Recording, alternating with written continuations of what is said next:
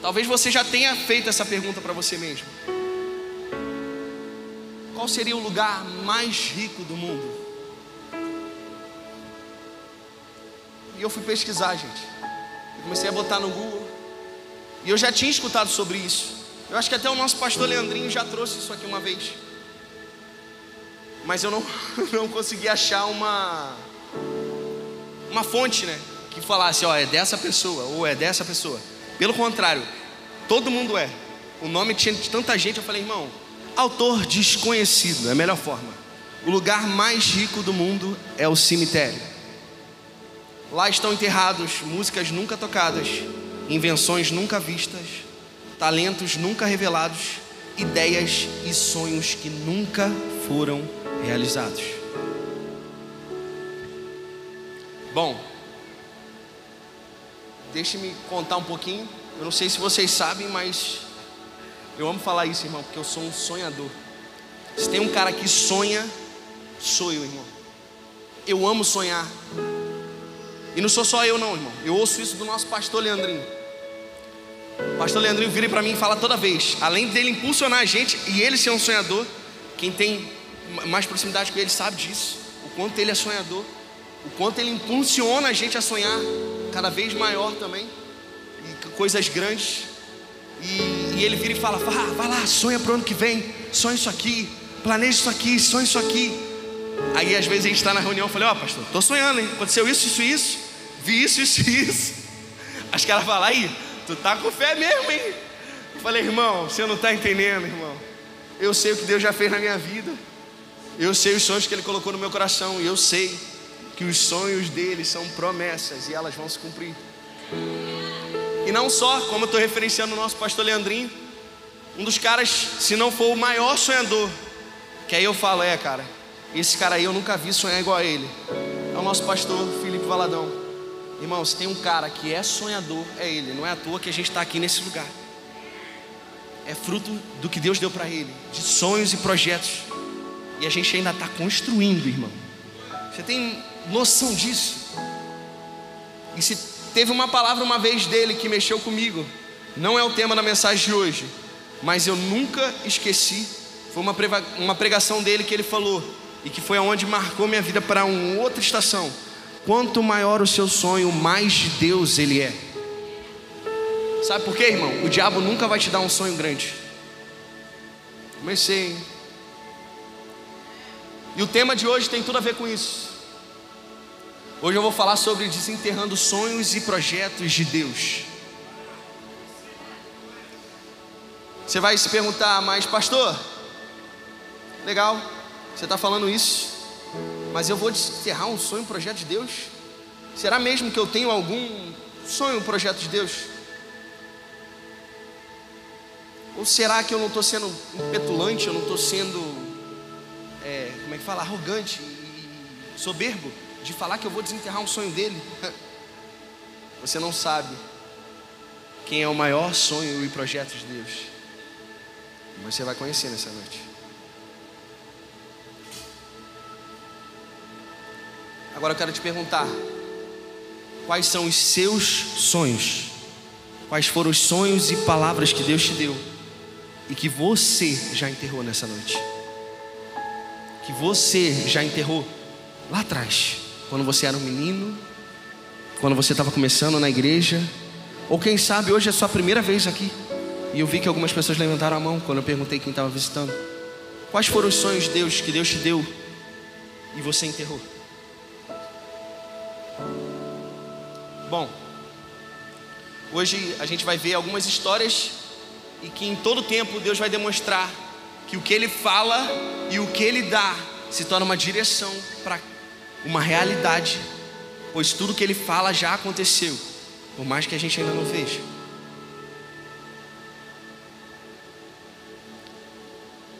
Todo projeto dado por Deus só depende do nosso posicionamento e de como nós vamos nos lidar com ele. Como nós vamos lidar com cada sonho e cada projeto que ele recebeu. E eu vou te mostrar isso na Bíblia. Vou correlacionar duas histórias para a gente iniciar essa caminhada. Pastor Wellington fala muito isso e eu queria que você fizesse isso nessa noite com vontade, irmão. Mas não é colocar o cinto, não, é apertar e tochar. Porque se prepara que o voo hoje é turbulento, mas a gente vai chegar no lugar onde a gente tem que chegar. Eu quero falar sobre um sonhador.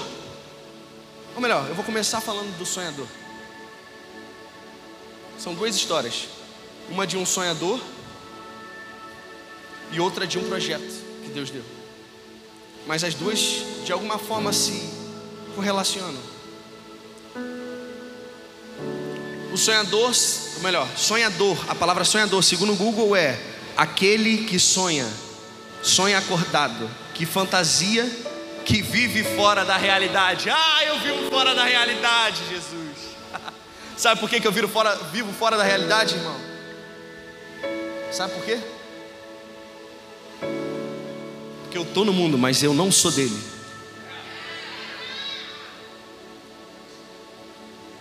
O pessoal fala assim: você é maluco. Aí, vamos começar, vamos embora. Nos trouxe agora.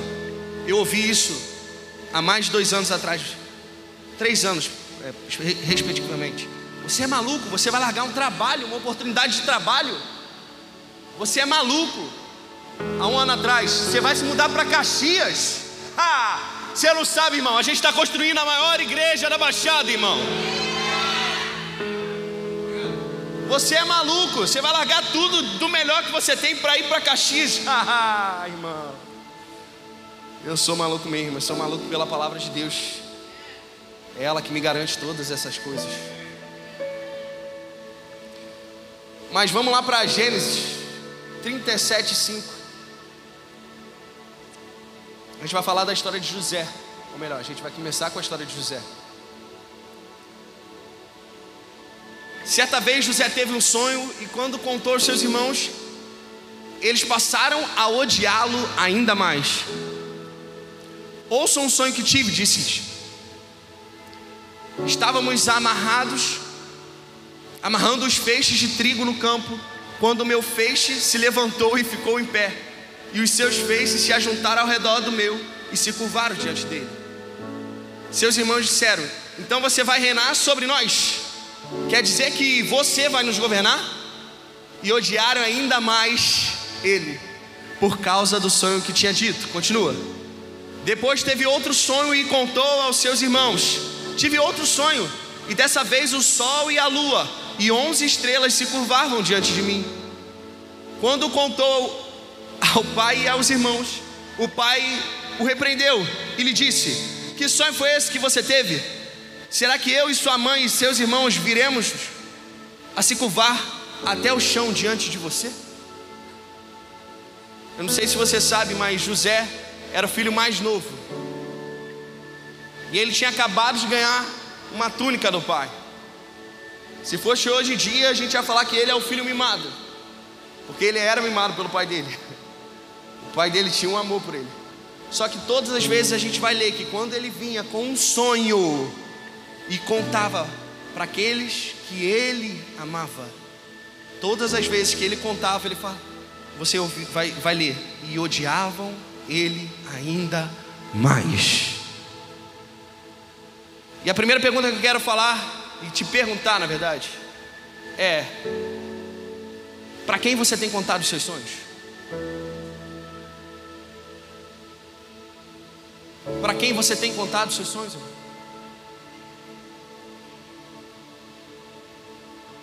Às vezes, quem está na sua casa não tem maturidade para escutar aquilo que Deus está colocando no seu coração. Quer ver uma experiência disso? E eu falo isso com amor e zelo que eu vou falar agora mas eu estava no carisma, sendo bombardeado pelas, pela graça, pela palavra, pela, pela, pela, pela fé. Eu chegava em casa e eu queria despejar. Só que quem não está caminhando na mesma direção que a gente, na mesma forma que a gente, na mesma velocidade que a gente, nunca vai conseguir entender, irmão. E eu não estou falando isso que é ruim ou bom, não. Não estou falando que ele é melhor ou pior do que a gente. Mas é porque o inimigo adora confundir a gente, sabe como? Usando as pessoas que a gente mais ama para abafar os nossos sonhos.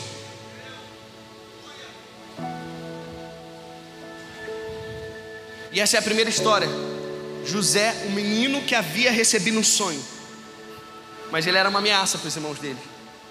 Bom, eu não sei se você sabe, José é jogado num poço, os irmãos dele pegam a túnica, sujam de sangue e falam: Vamos falar para o nosso pai que ele morreu. Mas pô, a gente vai deixar ele morrer? Não, vamos vender ele como escravo. eles não sabiam que eles estavam encaminhando ele para o propósito e para o sonho dele ser realidade. Então, hoje eu te convido a talvez aquilo que tentou te abafar, você usar como combustível para se tornar aquilo que vai te fazer reinar. Essa veio agora, irmão. Essa aí não está aqui não. Bom, ele é jogado no, ele, ele é vendido como escravo, chega, só que vem que ele é bem cuidado, tem todos os dentes, é, é, é, é bom moço, menino ainda, e colocam ele dentro do palácio de Potifar, que era o rei do Egito naquele dia, naquele tempo. E dentro do palácio ele cuidava das coisas de Faraó. Porém a esposa de Faraó, a tal mulher de Potifar, vai atrás dele e pede para se deitar com ele. O que, que ele faz? Ele corre, irmão. E corre, irmão. Corre do pecado. Quando o negócio aparecer, dá uma corrida. ele corre, mas ainda assim ele é preso.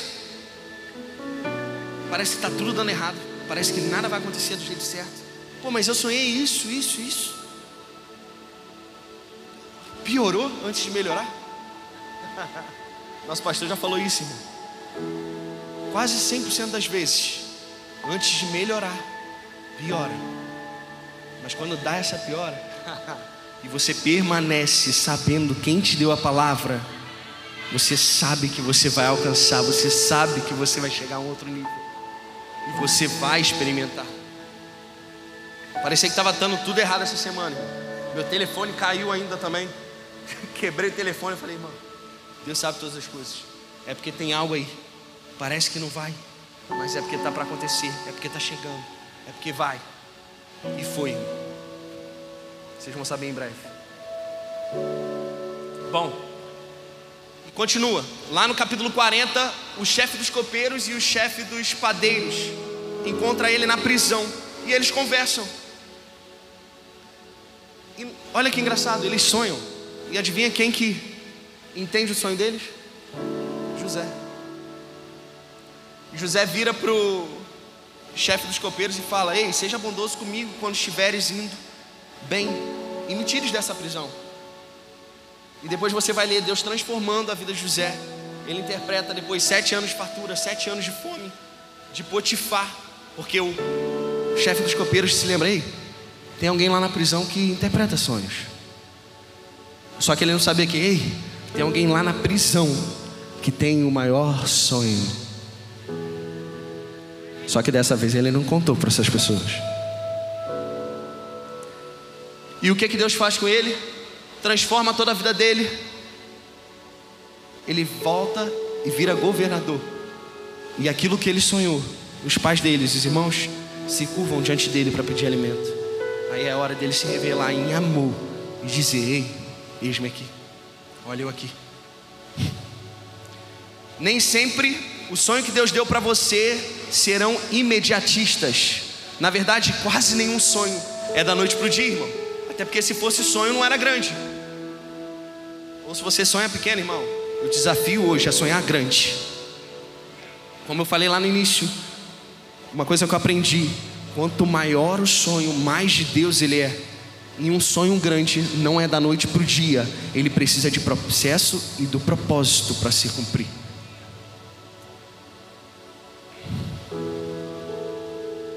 gente tem um Deus grande para realizar sonhos grandes. Segunda coisa que eu queria falar com você, a segunda história é sobre um projeto. E sobre essa segunda história tem um pouco de semelhança, mas é uma mudança completa.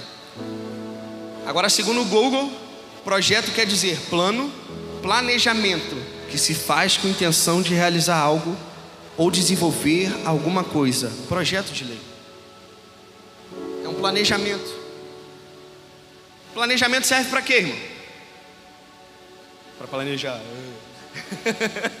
Planejamento serve para você organizar, ver quanto tempo você vai gastar, qual o custo que você vai ter, quanto tempo vai demorar. Isso é um projeto. E um projeto não é da noite para o dia. A segunda história que eu quero compartilhar com vocês hoje, a terra estava corrompida e ele achou graça numa pessoa. Lá em Gênesis 6,14. Você, perdão. Você, porém, fará uma arca de madeira de cipreste, dividida em compartimentos e revestida de piche por dentro e por fora. Faça com 135 metros de comprimento, 22 metros e meio de largura e 13 metros e meio de altura. Faça-lhe um teto como um vão de 45 centímetros entre o teto e o corpo da arca. Coloque um portal, uma porta lateral na arca e faça um andar superior um médio e um inferior. Eis que vou trazer águas sobre a terra, o dilúvio, para destruir debaixo do céu toda criatura que tem fôlego de vida. Tudo que há na terra perecerá, mas com você estabelecerei a minha aliança. E você entrará na arca com os seus filhos, mulher e as mulheres de seus filhos. Façam entrar na arca um casal de cada dos serventes vivos, macho e fêmea, para conservá-los vivos com você. De cada espécie de ave, de cada espécie de animal grande e de cada espécie de animal pequeno, que se move rente ao chão, virá um casal e você, para que sejam conservados vivos. E armazene todo tipo de alimento, para que vocês e eles tenham mantimento. Noé fez tudo exatamente como Deus lhe tinha ordenado. Bom, como é que a gente termina? Moisés, Moisés, Moisés, Noé. Noé fez tudo como Deus havia lhe ordenado. Irmão, para construir uma, um barco que seja, quanto tempo você acha que a gente demoraria? Fala aí para mim. Para construir um barco, não precisa ser um, uma arca, não. Fala aí, Marcelo. Não, mas quanto tempo você demoraria para construir um barco? Barquinho, para duas pessoas, vamos lá. Ficar mais fácil. Um ano? Pô, um barquinho de madeira para duas pessoas, cara. um prego por dia, né? Nem ia bater o prego. Para falar, ô irmão, aqui ó. aqui ó, o prego, o martelo. Tô brincando, irmão, amo sua vida. Então, gente, Noé faz tudo como Deus ordenou a ele. E sabe o que é mais incrível? Noé está construindo algo que ele nunca viu para algo que ele nunca viu. Está vendo como é que os sonhos de Deus sempre são maiores e os projetos dele também sempre são maiores? Lembra que eu falei me chamaram de maluco? Lembra que eu falei que falaram para José, ei, o que você está pensando aí? Eu, hein? O que, que, é isso? Imagina o que, que Noé ouviu. Estou com Moisés, eu, hein? O que, que Noé ouviu, irmão? Imagina o que, que Noé ouviu.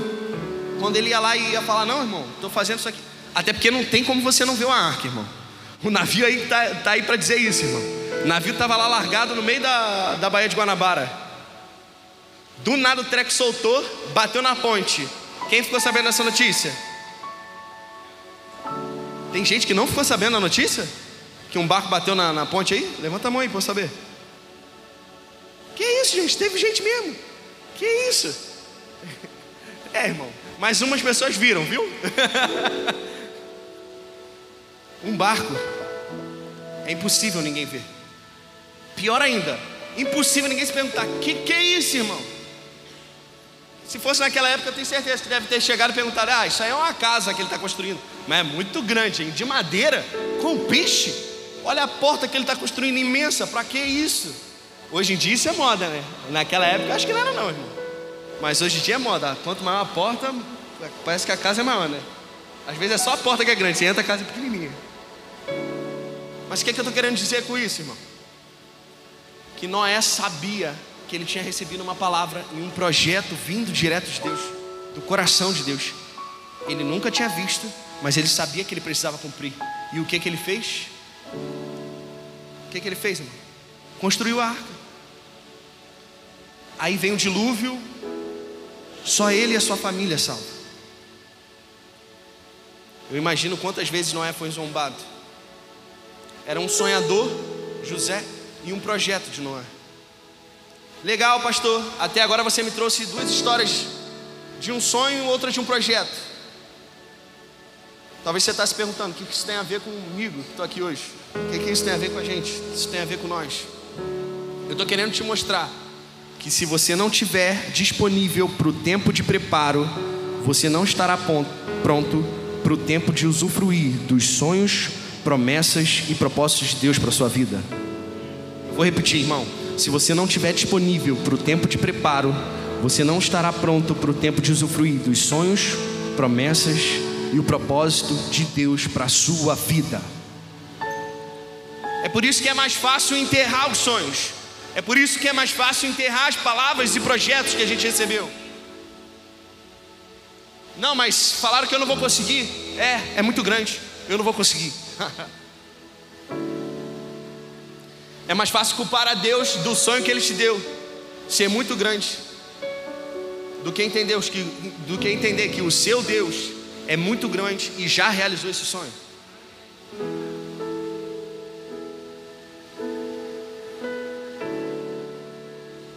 Às vezes a gente acha que o sonho é impossível. Mas só porque a gente não conhece que quem deu o sonho é o Deus do impossível. E você deve se perguntar: legal, mas e agora? Qual o próximo passo? Nós damos mais importância para as vozes que ouvimos do que a voz de Deus, irmão. Quem estava aqui na, na, no domingo, de manhã ou de noite? Legal, você já teve um spoiler do que eu vou falar agora. Você já teve um pequeno spoiler. A gente falou de um sonhador e de um projeto. E eu quero compartilhar uma outra palavra, uma outra história. É de um sonhador que conhecia e viu o projeto que estava a se conquistar, mas que também tentou ser calado pela multidão. Só que aqui a história é diferente. Vai lá em Números 13, 27. Coloca aí para mim. Números 13, 27. E deram o seguinte relatório a Moisés: Entramos na terra a qual você nos enviou, onde, aqui está a eleite, né? Mas alguma, algumas edições vão dizer: aonde emana leite e mel, aonde há leite e mel com fartura. Aqui estão alguns frutos dela mas o povo que lá vive é poderoso, e as cidades são fortificadas e muito grandes. Também vimos descendentes de Enac.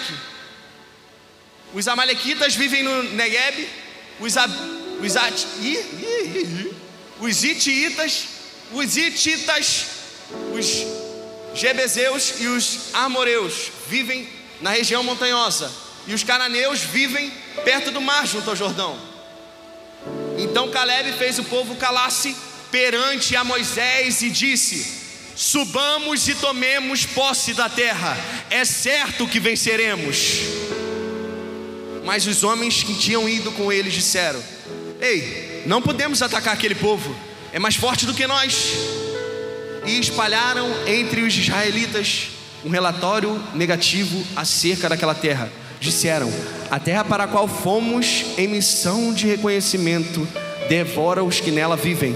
Todos os que vimos são de grande estatura.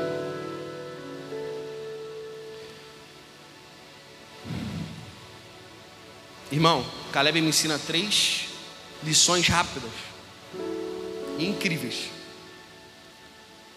Deus tinha dado uma direção para Moisés. Caleb entendia que ele estava debaixo dessa mesma missão. Ele entendia que a palavra de Deus que foi liberada para Moisés também vinha sobre a vida dele. Até porque ele estava ao lado de Moisés. Caleb grita: Ei, vamos ocupar aquela terra porque eu sei que a gente vai vencer. E meu irmão, alguém aqui tem dúvida que se eles fossem naquele momento eles venceriam? Ninguém tem dúvida. É isso. Eu também não tenho essa dúvida. Porque eu acredito que se eles fossem naquele momento, eles venceriam. Caleb sabia o que Deus tinha prometido a Moisés. E a primeira coisa que eu preciso aprender com Caleb é que eu estou debaixo de um sonho, um projeto e uma visão dada por Deus e criada. E por isso eu preciso crer nessa missão. Ele cria nisso, não é à toa que ele toma essa atitude. A segunda é a fé que ele tinha, irmão, diante de tudo isso. A fé não se move para exercer. Precisamos entender que o impossível é o combustível maior para que a fé exista. Nós não precisamos de nada além de fé e Deus do nosso lado. É impossível. É a cura que você veio buscar? Esse é o seu sonho, o seu projeto? Hoje? É impossível? Que bom, você está no lugar certo, na hora certa, no momento certo, do jeito certo, da maneira correta.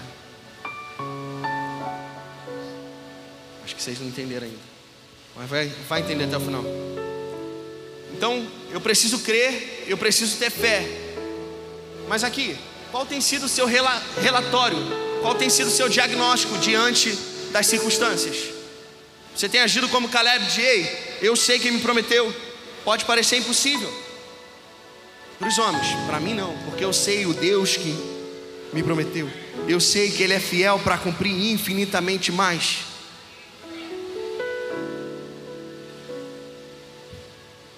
O terceiro, o diagnóstico que você propaga é o diagnóstico que você vive.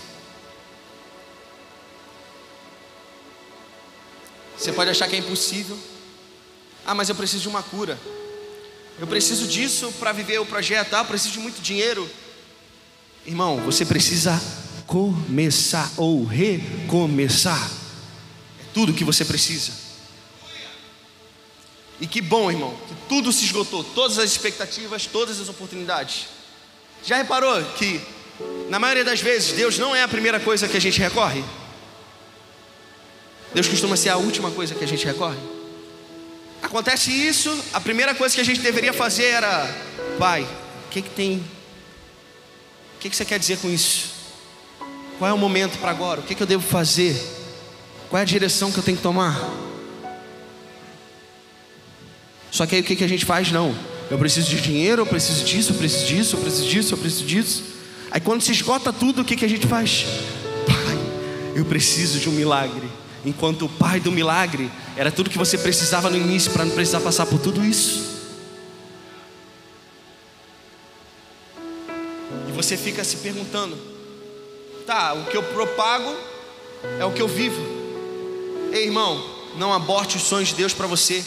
Deus te deu o sonho para você e não para o irmão que está do seu lado por isso que você precisa entender e saber o momento certo e para quem você vai contar os seus sonhos e projetos. Você já contou para Deus primeiro os seus sonhos e projetos para ver se é os projetos e sonhos de Deus para você? Ou você tem feito isso? Ah, não, eu estou bem, eu estou confortável, é isso que eu quero. Essa não é uma mensagem de amor, ela é uma mensagem de confronto, mas que vai te tirar hoje da sua zona de conforto, irmão para você avançar e ir ainda mais longe. Eu tenho certeza que aqui estão os maiores médicos do, do Brasil, aqui estão os maiores engenheiros do Brasil, aqui estão os maiores mestres dessa cidade, desse país. Aqui estão os maiores pregadores da nação. Aqui estão os maiores profetas dessa casa. Aqui estão o futuro do Brasil. Aqui estão e serão. Amém? Aleluia. Irmão, não sei se você sabe, nem eu sabia disso, descobri domingo. Caleb não tinha sangue judeu puro. Ele não era considerado judeu puro, pois ele vinha de uma descendência de ele vinha da descendência de Esaú e não de Jacó. Ele era descendente de Abraão, mas não de Isaac e Jacó. Mas Deus ainda assim faz ele possuir a terra prometida. Nem Moisés, que recebeu, entrou mas ele entrou. Você tem noção disso?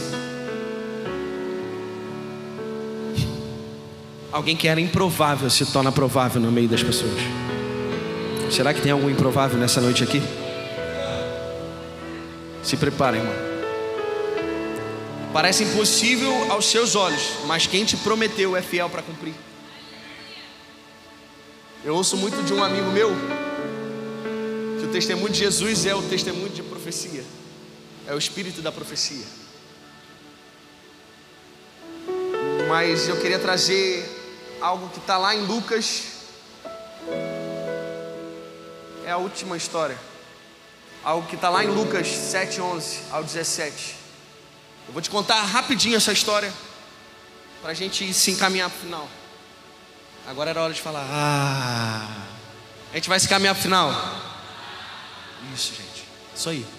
Logo depois, Jesus foi a uma cidade chamada Naim, e com ele iam os seus discípulos e uma grande multidão. Ao se aproximar da porta da cidade, estava saindo o enterro do filho único de uma, de o quê? De uma o quê, irmã? E uma grande multidão da cidade estava com ela. Ao vê-la, o Senhor se compadeceu dela. Não chore. Depois aproximou-se, tocou no caixão, e o que carregavam pararam. Jesus disse: Jovem, eu digo, levanta-se. O jovem sentou-se e começou a conversar com Jesus. O entregou à sua mãe. Todos ficaram cheios de temor e louvaram a Deus.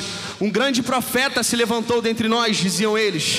Deus interveio em favor do seu povo.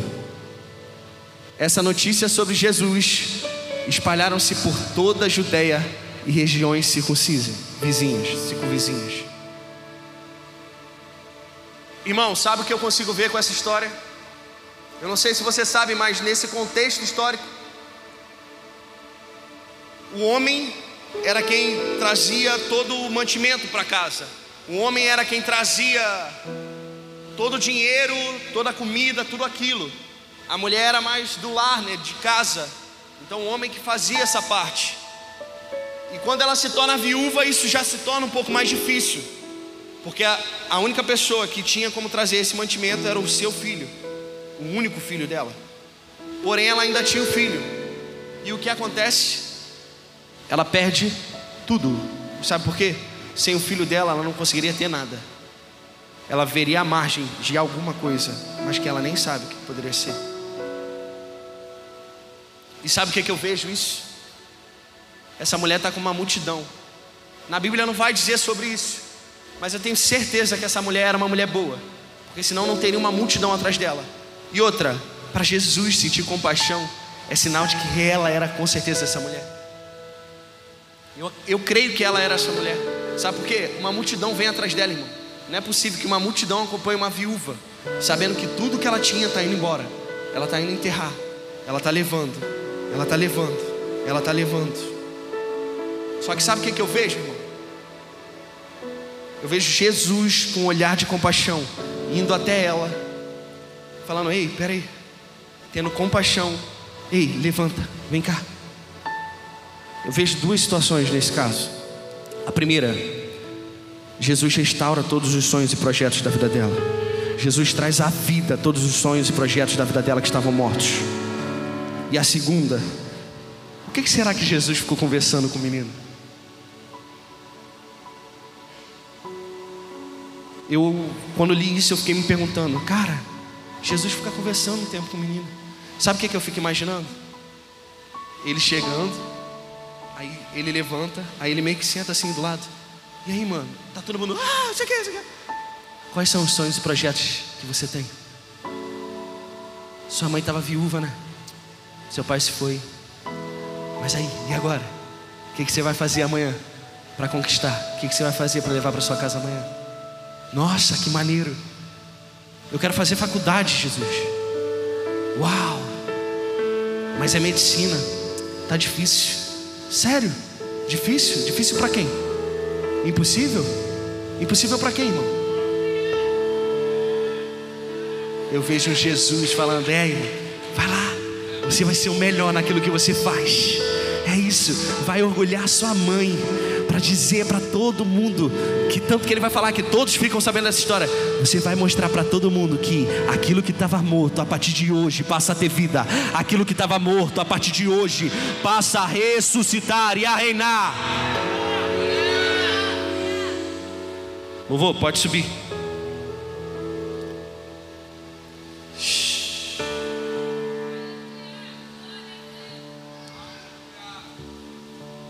Não sei o seu contexto e o contexto que você chegou aqui nessa noite, mas eu sei de alguém que conhece o contexto da sua vida exatamente como ela está. Deus está nesse momento fazendo com que você, assim como essa mulher, que estava levando tudo que ela tinha no caixão, e que era o filho dela, talvez é seu filho que você está buscando nessa noite, ou talvez é seu pai, sua mãe que você está buscando nessa noite. Pode parecer impossível aos seus olhos, mas aos olhos de Deus já é uma verdade, já é um milagre.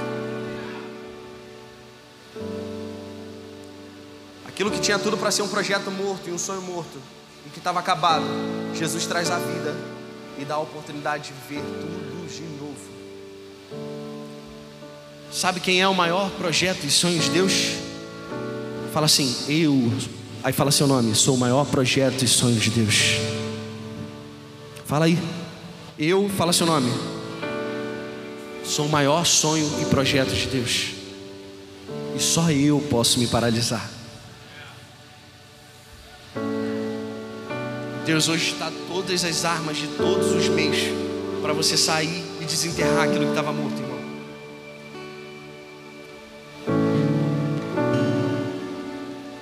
Deixa eu ver a hora aqui. Tá. Quem aqui me dá mais cinco minutos aí? Amém? Mais cinco minutinhos. Preciso compartilhar isso com vocês. Assim como eu falei ali atrás.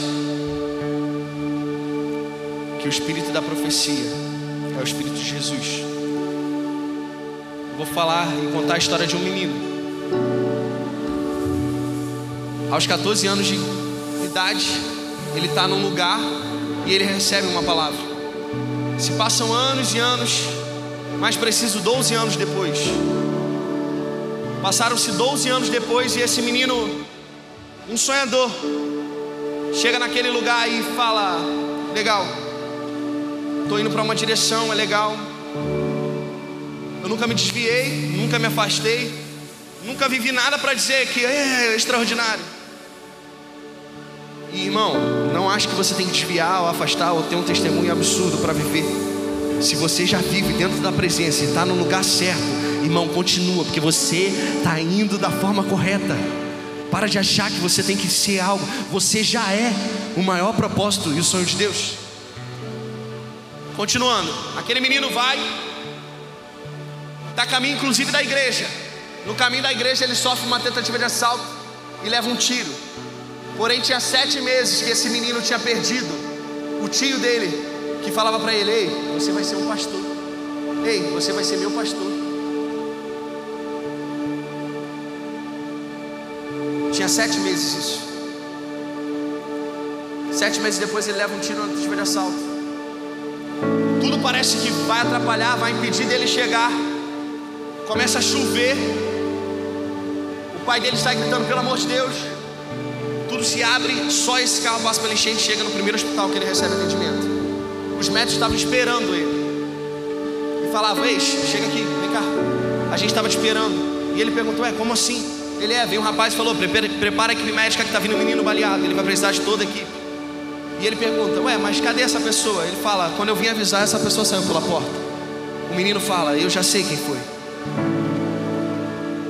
E não só isso, em todo o tempo, até esse caminho, o menino orava em línguas, porque ele sabia que tinha recebido uma palavra.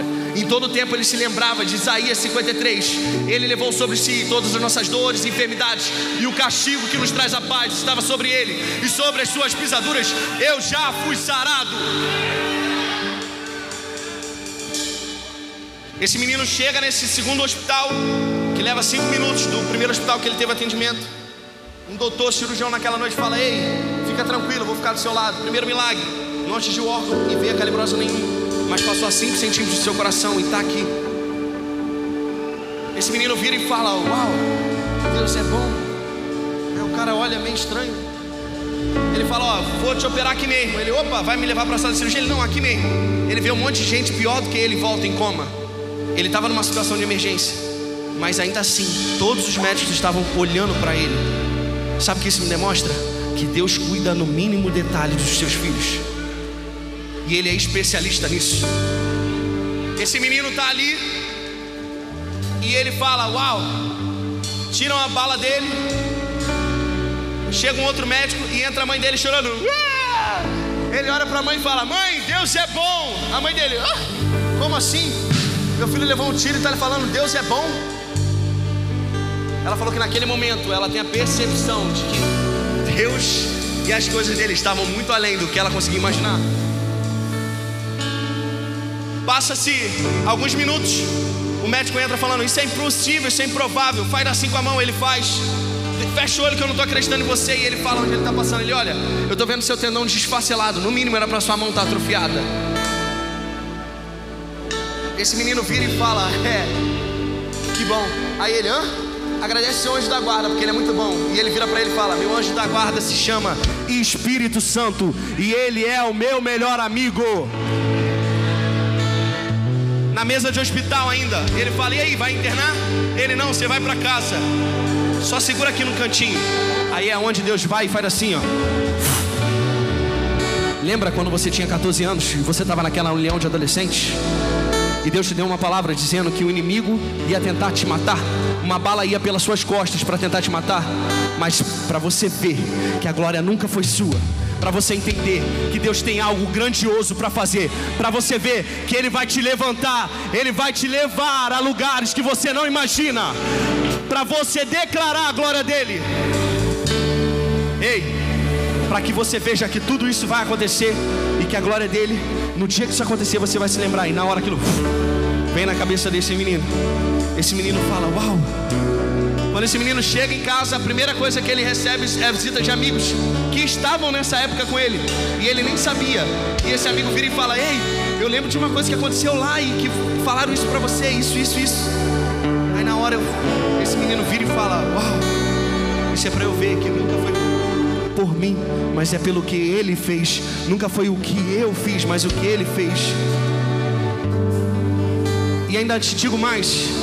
Em Coríntios 2:9 vai dizer: olho nenhum viu, ouvido nenhum viu, olho nenhum viu, ouvido nenhum ouviu, mente nenhuma imaginou o que Deus tem preparado para aqueles que o amam.